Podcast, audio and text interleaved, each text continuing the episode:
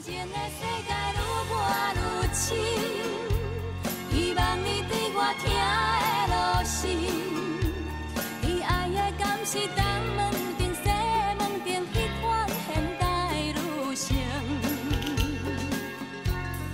情的变化看袂清，旧日的酒怎敢通相信？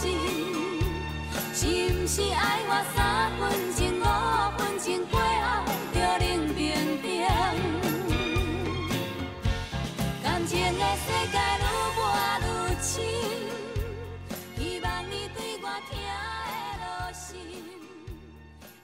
大家好，欢迎来到深度旅行。我是肯德基。前面听到这首歌是江蕙唱的《爱我三分钟》，感情的世界越赌越深，希望你能够对我真心。江蕙跟这个男主角的恋情，对他来说像是一场赌博一样，他就快要把自己的性命给赔进去了。好，接下来将会问了一个很有趣的问题，他问这个男主角说，你爱的会不会是东门町、西门町那一种现代女性？诶，什么是现代女性？我们马上就会问这样一个问题，对吧？东门町、西门町现代女性，这是什么意思？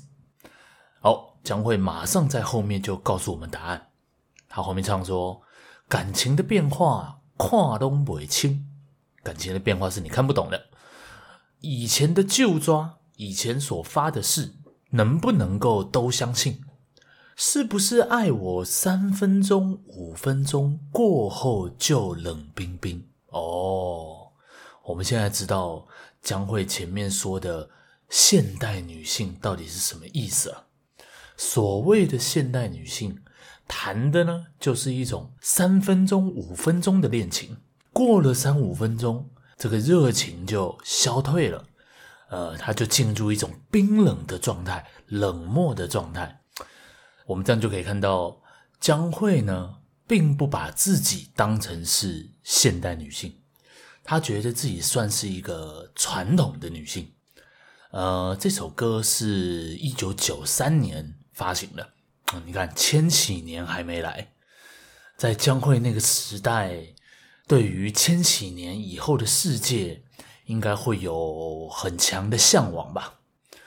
到千禧年之后才算是现代。好，我们今天就来聊一聊关于现代这件事情。呃，大家有没有听过一个字叫做计划性淘汰？英文是那个 planned obsolescence。所谓的计划性淘汰，就是在一个商品被设计出来的时候。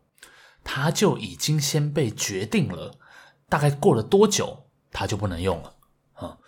比如说我们现在买那种电子用品，你你买一个印表机啊，你的手机啊，这些东西，其实印表机现在不是都会主打说你能够印几张吗？然后它可以用几次吗？然后或是像比如说你现在用那个 iPhone，据说苹果。会在新出 iPhone 的时候呢，把旧的 iPhone 的作业系统速度特意放慢，哦，所以你很快就会开始想要有一种换手机的欲望，对不对？呃，以前我看过一个纪录片啊，他在讲一个美国某一个消防队里面有一颗灯泡，那颗灯泡是啊一八九几年的商品。那他到现在都还在亮，呃，甚至在他一百岁生日的时候，那个城镇的美国人还跑到那个消防队去帮他庆生，那颗灯泡就挂在天花板上面继续亮着。这样，你看那个时候一百多年前他们做的灯泡可以到现在都还在亮，我们现在的灯泡大概几个月你可能就要换了，哎，怎么会这样呢？呃，据说是一九二零年的时候，有一群灯泡的制造商有一个秘密的协议，这个协议还有存留存文件下来哦，就是这些灯泡的制造商约定好，以后的灯泡最多只能亮一千个小时，在一千小时之后，灯泡必须坏掉，好，计划性淘汰。呃，他们这样做的理由很简单嘛，嗯，你一颗灯泡可以亮一百年，那接下来这一百年，这些灯泡的制造商都不用赚钱啦，对吧？所以对他们来说，缩短商品的时程可以有助于他们的获利，对吧？整个资本主义就是这样嘛，你必须借由不断的消费。不断的生产，这个体系才能够继续维持下去。一旦消费被停止了，生产被停止了，这个体系马上就垮下来。那就像将会在讲的三分钟、五分钟的现代爱情，对不对？爱情本身也变成一个资本市场，人要在里面不断的流通。好、哦，现在你的那种印表机坏了，手机坏了，大家都会跟你讲说。你不要去修了啊，修比换还要贵啊，对不对？你的笔电一颗键盘坏掉就要花好几千块修，你倒不如再多花一点点钱，直接换一台新的，这样不是很方便吗？对不对？呃，你的爱情出了一点点小小的问题，哎呀，不要修了，换一个吧，直接换，成本还比较低廉一点，交友软体上面找一个吧。对吧？这个爱情市场上面现在跟这个资本市场完全对应在一起嘛，哦，所以这个计划性淘汰的这件事情，你看它如果是从一九二零年代开始的话，等于几乎整个二十世纪都处在这样子汰旧换新的情境里面，对吧？以前有一个社会学家叫做鲍曼啊，鲍曼他就分析过这个状况。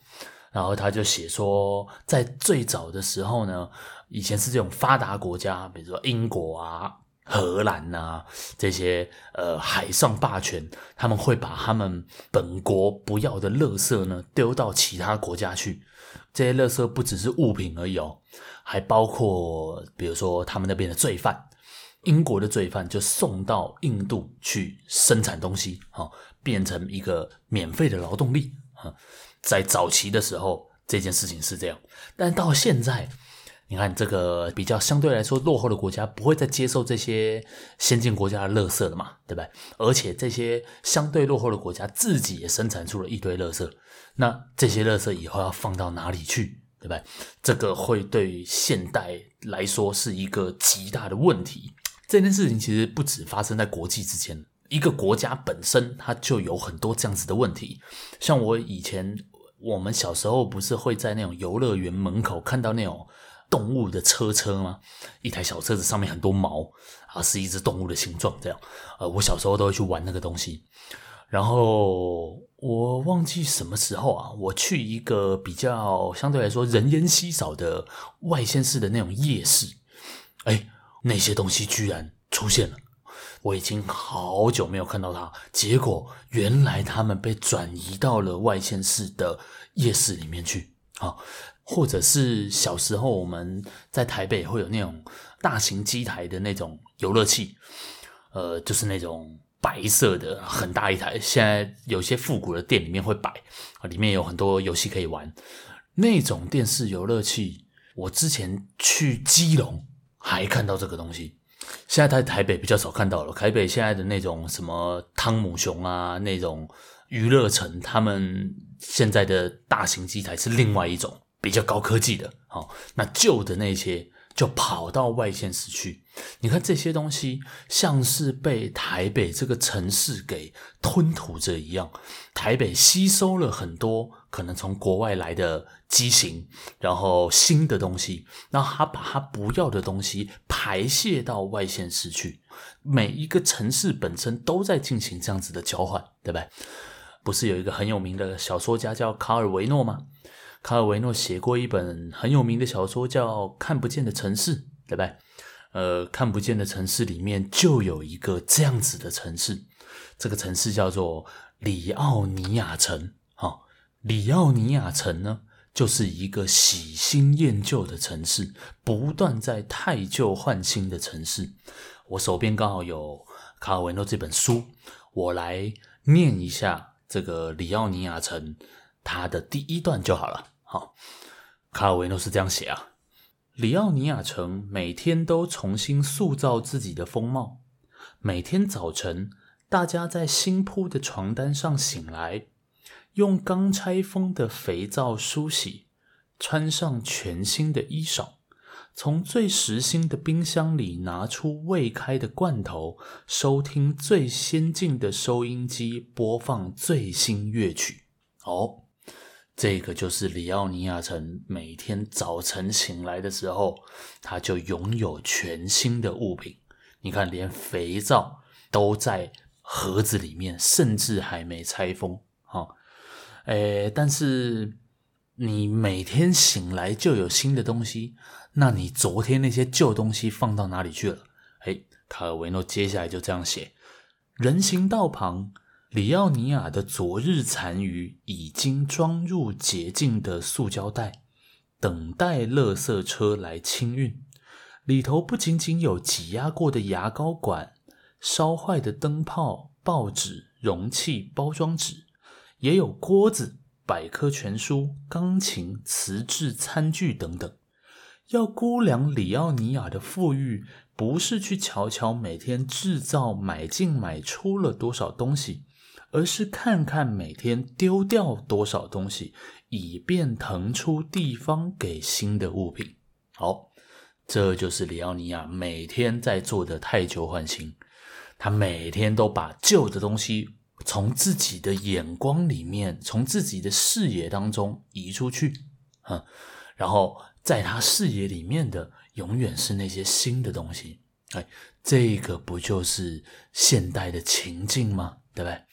现代除了这种物品的汰旧换新之外，某种程度上，人类也正在被汰旧换新着，对不对？呃，像。刚刚前面讲说，以前的状况是先进国家把自己不要的人口，这种罪犯，这罪犯对于这个社会来说，其实是一种废弃物啊。这些废弃物呢，就移到国外去，对不对？这些事情，我觉得在现在还是存在的。呃，我以前去过泰国早期一个度假胜地，叫做帕塔亚。帕塔亚是一个，你可以把它想象成像垦丁一样的地方。啊、它有一个很长的海滩，然后呢，在早期它算是度假胜地啊，那种国际连锁的大饭店在帕塔亚这个地方都有开分店。哦，但是如果你现在去帕塔亚，哦，就是在我前几年去的时候，我就发现一个很奇怪的现象，我在路上最常看到的一类人，就是那种他们应该是美国人，白人。男性，然后基本上算是你可以用吃肥来形容他们，整个身体都是肥肉的那种，这样子的老年人呐，哈，然后你看得出来，他们并不是那一种所谓的成功人士，他们穿着并没有多得体，呃，他们使用的东西也并不是多高档啊。然后他们旁边会牵着一位泰国当地的女性，这个女性看起来就年纪很小，皮肤黝黑，非常瘦弱哦。所以这两个人从肤色到身材到年纪，都是一个很明显的对比。好，我当下就有一个感觉，就是这些美国白人男性哦，看得出来。他们某种程度上是被他们原来的社会给排挤到帕塔亚这个地方来啊，因为泰国的消费相对于美国来说很便宜嘛，对不对？所以在那一个度假胜地里面，这一些人他被他在自己原来的环境里面混不下去的时候，他就跑到一个消费相对低廉的地方，他能够拥有他。仅存的男性尊严，哦，他可以拿他剩手上剩下的这一点点美金来换取一些服务，对不对？你看这个状况是不是很像那些被台北给吞吐的大型机台游乐器？他们不能用了就被排泄到外县市去，对不对？所以你看，被排泄的东西不只是物品，还包括人类。现代的情境基本上就是这样嘛，好，呃，现代怎么会变成这个样子呢？怎么会走向一个如此喜新厌旧的情境里面呢？呃，我就想到我以前看过一本书，是一个法国哲学家叫做 Bruno Latour，他写的一本很有名的书，叫做《我们从未现代过》。他在里面就算是批判了整个现代的情境，然后去解析说这个现代到底为什么会变成这个样子，这样。呃，老托尔在书里面基本上对于现代下了一个定义啊，所谓的现代就是现代人会去区分自然跟社会这两个东西啊，nature 跟 culture，我们现在基本上也都会有这样子的看法嘛，对不对？自然本身是一个有定律的东西，我们的社会怎么发展？我们的社会从以前的这种奴隶社会发展到封建社会，发展到现在资本主义社会，跟自然是一点关系都没有，对不对？呃，其实除了对于自然还有社会的区分之外，我们现在现代人最爱做的就是区分各种事情，对不对？呃，政治归政治，哼，体育归体育，对不对？你打开报纸不是有各种不同的版吗？国际版啊，政治版啊，社会版、娱乐版，这些每一个事件都会被放在某一个版里面，仿佛看起来就像是每一个事件都各安其位，好端端的就停在那里。好，我们习惯站在各种不同的立场去把事情给分类，对不对？但是拉图尔就讲说，这一件事情本身是一个很现代的情境，以前的人才没有这样分。对于以前的人来说呢，自然跟社会其实完全是连接在一起的。就像那个《阿凡达》有吗？《阿凡达》里面不是有那个纳美人吗？阿凡达就是一群美军，然后想要了解纳美人的习性嘛，对不对？我们现在很有一些人类学家会去呃一些。未开发的部落，或是未开发的偏远地区的少数民族的社会里面进行一些田野调查，对吧？阿凡达其实就是一个这样的故事，现代的美军进入纳美人的社会里面。想要了解纳美人的特性，那纳美人特性是什么？就是他们的社会跟自然是紧密连接在一起的嘛，对不对？他们身上不是会有一个像辫子一样的东西吗？啊，那个辫子不是可以跟什么动物连接在一起吗？好像那个器官一连接在一起，仿佛他们的灵魂就连在一起一样，对不对？于纳美人来说，有一个大地之母在那边，这个大地之母供养着整个社会的存续。啊，以前的社会其实就像是这样，只有在现代，我们才倾向把这些东西分开来。啊，而且还不只是自然跟社会的分离啊，呃，自然还跟信仰分开，对不对？对于以前的人来说。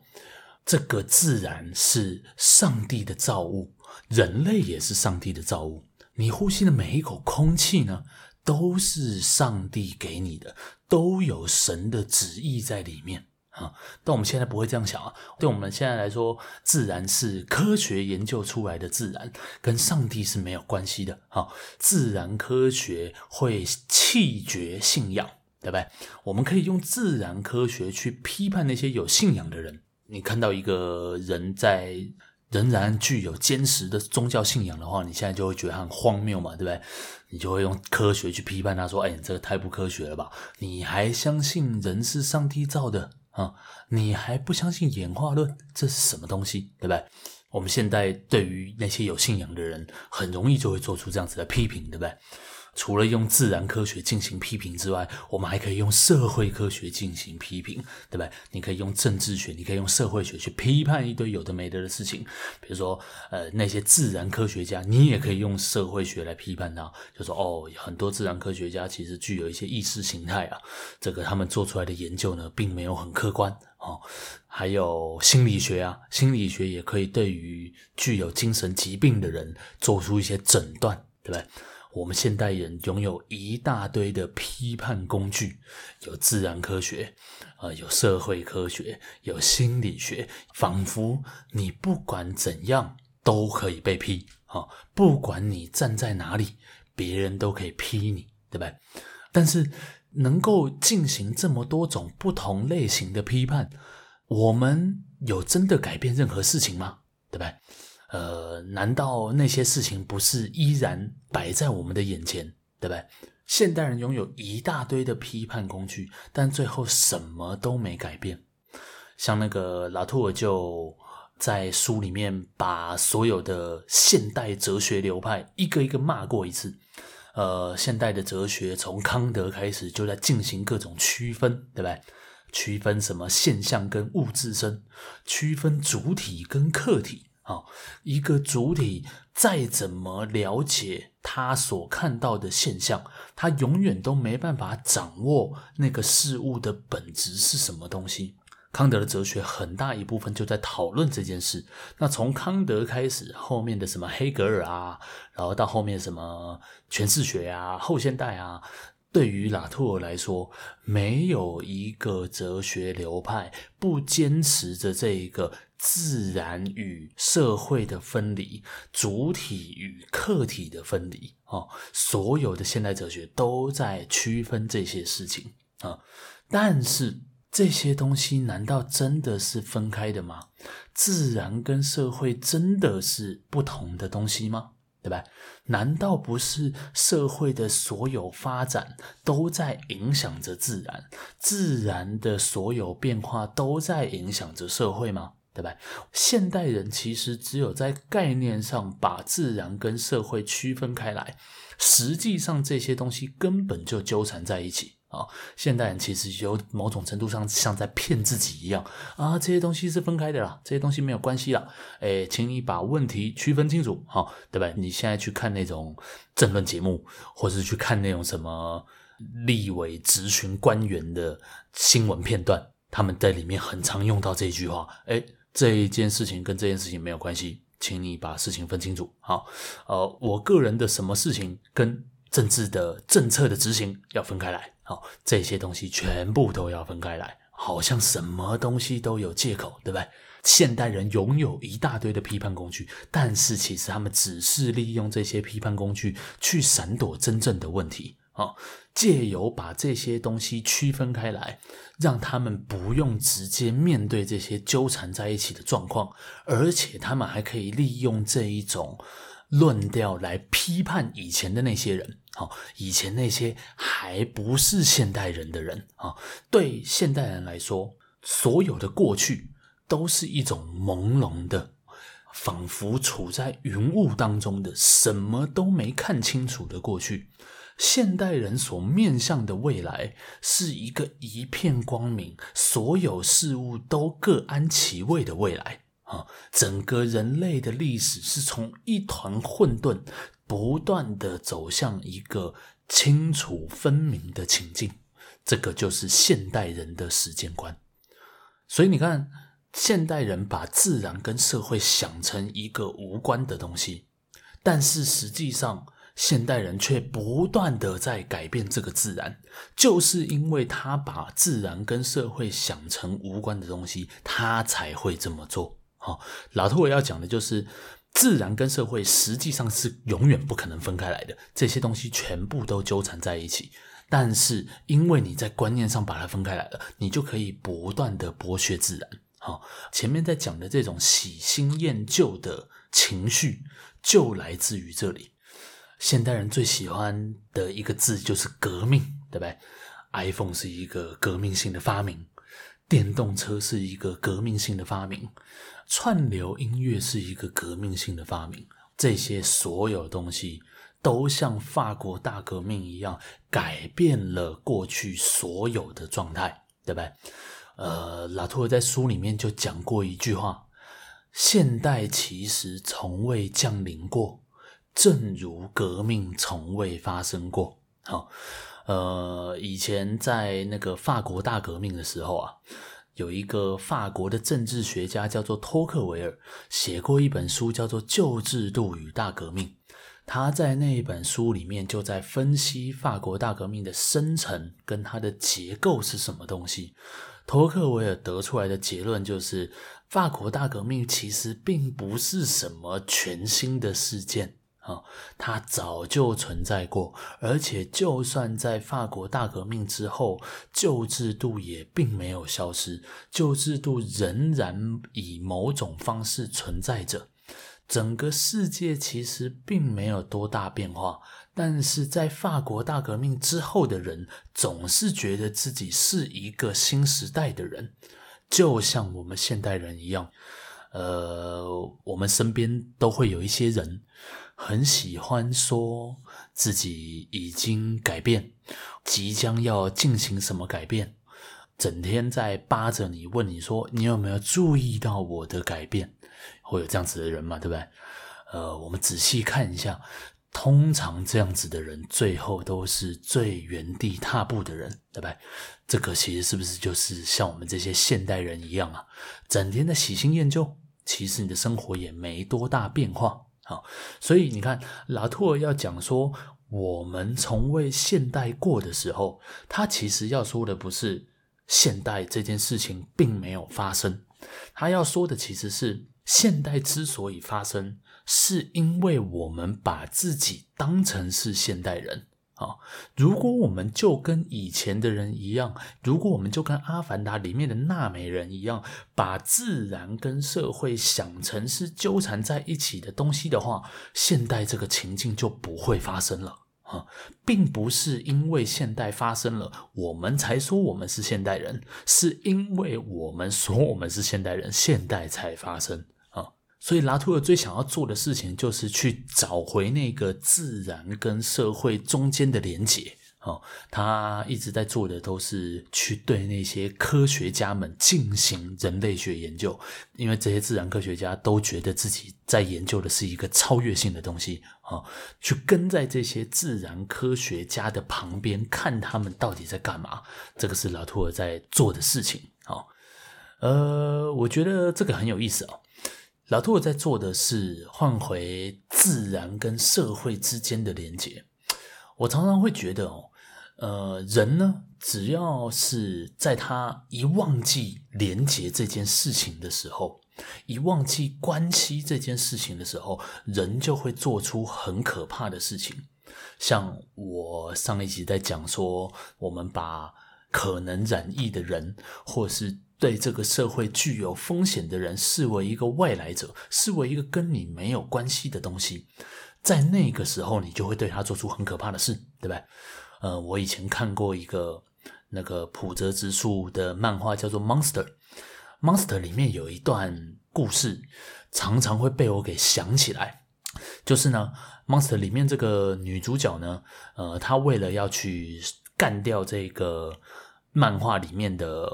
主要的坏人啊，那个坏人好像是他，是他哥哥还是弟弟啊？反正是他亲人啊。他要去把他干掉，这样。他为了要去干掉他，他去找了一个杀手，想要学习怎么开枪，想要学习怎么杀人，这样。那那个杀手是一个已经退隐的杀手。然后在一次的谈话当中呢，这个女主角就跟这个杀手聊起他为什么会退隐这件事情。他就问他说：“你为什么不再杀人了呢？”那这个杀手就讲了一个故事。他就说，在他最后一次出任务的时候，他处在一个顶楼上面，狙击枪都架好了，东西全部都摆妥了，瞄准他要暗杀的目标。那个目标坐在河边喝咖啡，这样。他从狙击镜里面看到这个目标，然后呢，这个目标在喝咖啡的时候，他就开始加糖。他把第一包砂糖加进去，第二包、第三包。这个杀手说，他从狙击镜里面看着这一个人加砂糖的这个动作，在他加到第五包砂糖的时候，这个杀手忽然很想念砂糖的滋味啊。然后他说，他发现他没有办法开枪，然后这个杀手就跟这个女主角说。你要知道要怎么杀人很简单，你只要忘记砂糖的滋味就好了。你看，你一旦忘记了你跟人之间拥有一个连结，你就会对这一个人做出可怕的事情。你一旦忘记了自然跟社会之间的连结，你就会对自然做出可怕的事情啊！以前那个我老师跟我讲过一段话，他就说：你如果想要搞懂马克思哈，你只要心中抱持着一个问题就好了。这个问题就是：我们这个世界的人类真的是一个类吗？啊，我们讲到人类的时候，其实重点的读音都摆在“人”这个字上面，对吧？但你如果你把重音摆在“类”这个字上面的话，你就会发现，这一个人类的群体其实并不是一个类。有些人在里面进行生产，有些人在里面进行消费。啊，这整个群体其实相互剥削着，他们并不是一个共同的东西。他们并没有成为一类哦。马克思基本上的所有理论都围绕着这件事情，所以不管你是对人，不管你是对物，这个连结一旦在你心中消失了，它在实际上就会产生一些恐怖的后果哦。像那个去年的台北双年展。北美馆就找了拉图尔来当策展人，我记得那个展览的名字叫“你我不住在同一个星球”。好，那拉图尔在里面就是讲说，以前我们的时代，我们可能觉得我们跟别的人是不同的种族，呃，不同的国家，有不同的地理条件，有不同的风俗习惯等等。但是尽管如此，我们全部都是地球人啊、我们以前的人会这样想，对吧？但是在现代，到现在这个二零二零年代，这个事情已经消失了。这些人其实已经不是全部都是地球人了。对于有一些人来说，全球暖化这件事情是不存在的。比如说，对于川普来说就是这样啊。或者对于有一些人来说，地球这个地方其实只是一个暂时的居所而已。等到这个地方的资源耗尽了，他就可以回到火星去啊。马斯克就是这样嘛，对吧？马斯克你可以把它想象成就是一个火星人，他其实是来地球进行一个殖民啊。他把地球的资源掠夺完之后，要回到火星去啊。到现在这个时候，已经没有地球人这个种族了。每一个人其实是不同星球的人。比如说，对于有一些星球的人来说，家庭这件事情就是一男一女的结合，哦，同性婚姻是不被允许的。你会不会觉得他也跟你是属于不同星球的人，对吧？老兔在去年的北美馆，他就给了一个这样子的演讲。啊，呃，老兔最近这几年。他好像在前几年出了一本书，我记得那本书叫做《Facing Gaia》吧，就是面对盖亚。盖亚就是以前那个希腊神话那个大地之母啊。老师想要做的就是，我们应该要把盖亚这个东西变成我们的某种信仰。地球这个东西对我们来说，必须要是一个具有神圣性的东西。当你觉得它是神圣的，当你觉得你跟它是有连结的，你就不会继续剥削它。哦，你看老兔儿从早期那个我们从未现代过，到他后期的理论跟在倡导的事情，其实基本上都是这样。哦，但是我们就可以回头再过来看，老兔儿讲了这么多。这个世界有改变吗？这个世界的未来还值得向往吗？对吧？这些现代的发展真的有因此而放慢速度吗？我前面不是讲到那个社会学家鲍门吗？就在说那个乐色的那个理论，他已经过世了。然后在他过世之前呢，他出了一本书，叫做《Retrotopia》。好，那个乌托邦是。Utopia 嘛，Retrotopia 就是一个逆行的乌托邦哦。你看以前的乌托邦是对于未来的某种向往，未来在眼前是一片光明的、灿烂的哦。但是对于我们现代人来说，未来已经不是一个值得向往的状况了。我们每一个人都知道，在可见的未来，地球就要毁灭了，对不对？可能五十年，可能三十年，哦，这个暖化的速度和这个海平面上升的速度，这些极端气候，马上就要把人类这个种族给消灭了，对不对？所以，我们对于未来不会再有那样子的美好向往了。现在我们向往的，反而是过去的那些往日啊，所以才说是逆行的乌托邦嘛。我们看的都是那些事情还很美好的过去啊，比如说。我们现在再重新听一次江蕙的那首歌，你就发现哇，江蕙在那一个还尚未现代的情境里面，对于爱情还有如此纯真的憧憬，对不对？呃，我有一首很喜欢的歌，是中国歌手朴树唱的，这是一九九九年的作品，这首歌叫做《New Boy》。你看，一九九九年是。千禧年的前一年，啊，《New Boy》这首歌就是在诉说他对于千禧年后的世界的一种向往。好，我们先来看一下《New Boy》的歌词啊，《New Boy》前面是这样唱，他说：“是的，我看见到处是阳光，快乐在城市上空飘扬，新世界来得像梦一样，让我暖洋洋。”哦，你看。在朴素的眼里，未来是一片光明。他像是沐浴在整个新时代的光芒里面。哦，后面他唱说：“你的老怀表还在转吗？你的旧皮鞋还能穿吗？这有一支未来牌香烟，你不想尝尝吗？”哦，这个喜新厌旧的情绪在这里出现了。哎呀，你身上怎么还有这么旧的手表啊？赶快丢了吧，对不对？你怎么还在穿这么烂的皮鞋啊？赶快丢了吧。我们新的发明，哎，气垫鞋、弹簧鞋这些东西，绝对比你现在在用的东西还要好。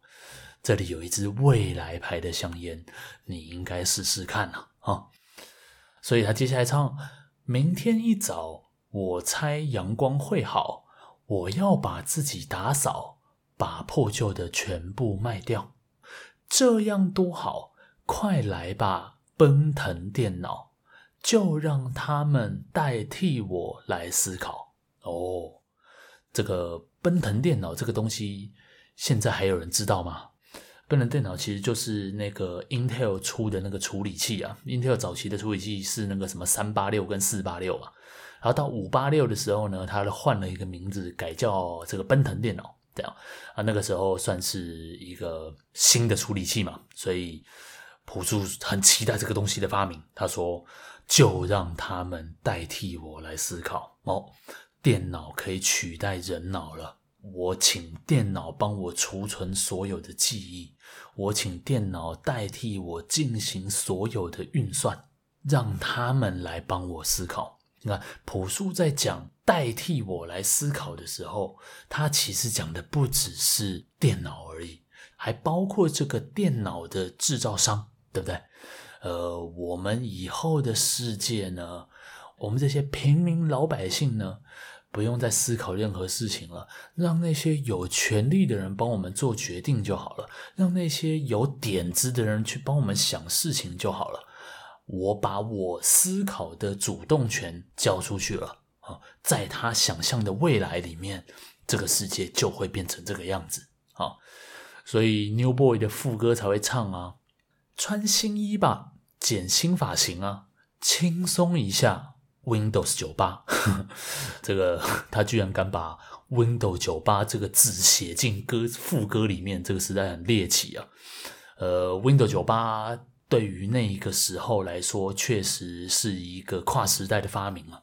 九五也算是一个跨时代的发明，从早期的那个 DOS 系统，然后到后来一转到九五的时候，每一个人在电脑里面都感觉到一种新世界一样啊。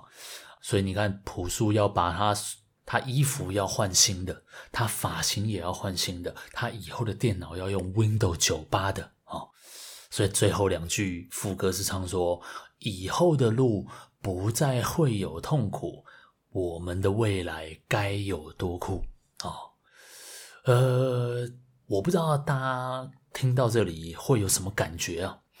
我自己现在重新看这个歌词，我是感觉到一种无尽的悲哀啊！就像以前在看那个《二十世纪少年》的时候，我也感觉到一种无尽的悲哀。那一个时时代的人们，对于未来有如此纯真的想象，结果到了这个二零二零年，到他们所想象的未来世界里面。这个世界有真的变得比较好吗？对吧？这个未来其实根本就不是一个值得向往的未来嘛！啊、老兔儿在说我们从未现代过的时候，它其实是一种提醒嘛，要提醒现代人，你们不能再这样子下去了，对不对？那到我们现在，我们其实可以把老兔这个字改一下啦，呃，我们宁可从未现代过，对不对？这个现代实在是没什么好向往的。如果我们还有机会回到一九九三年去找那个时候的江蕙，我们跟他说：“哎，现代长这个样子。”江蕙可能会觉得，他就待在那个传统社会就好了，哦，不要去经历那种三分钟、五分钟过后就冷冰冰的现代爱情，对不对？呃，所以能怎么办呢？人类的未来还能走向什么地方去呢？这个以我这种小小的节目，我是不可能给出任何答案的啦。所以这个这一集的结尾呢，我想要做的就是在朴素的歌声当中，在《New Boy》这首歌当中，我想要再来朗读一下我前面说的这个卡尔维诺的《里奥尼亚城》的最后一段。作为今日的结语，在里奥尼亚城的最后，卡尔维诺是这样写的啦：“垃圾堆得越高，越有崩塌的危险。一个铁罐，一个旧轮胎，一个松脱了的酒瓶，如果朝着里奥尼亚滚去，都足以牵动一场山崩。配不成对的鞋子，陈年的旧阅历。”枯萎的花等等都倾泻而下，将城市埋葬在自己的过去底下，而这些正是他一直想丢弃却徒劳无功的垃圾，还混杂了邻城的过往沉积，而邻城也因此终于干净了。一次大灾难就会烧平污秽的山丘地区。将一个总是穿着新衣的城市抹除，不留一丝痕迹。我是肯德基，我们下次见。穿新衣吧，真心发新呀，轻松一下，Windows 9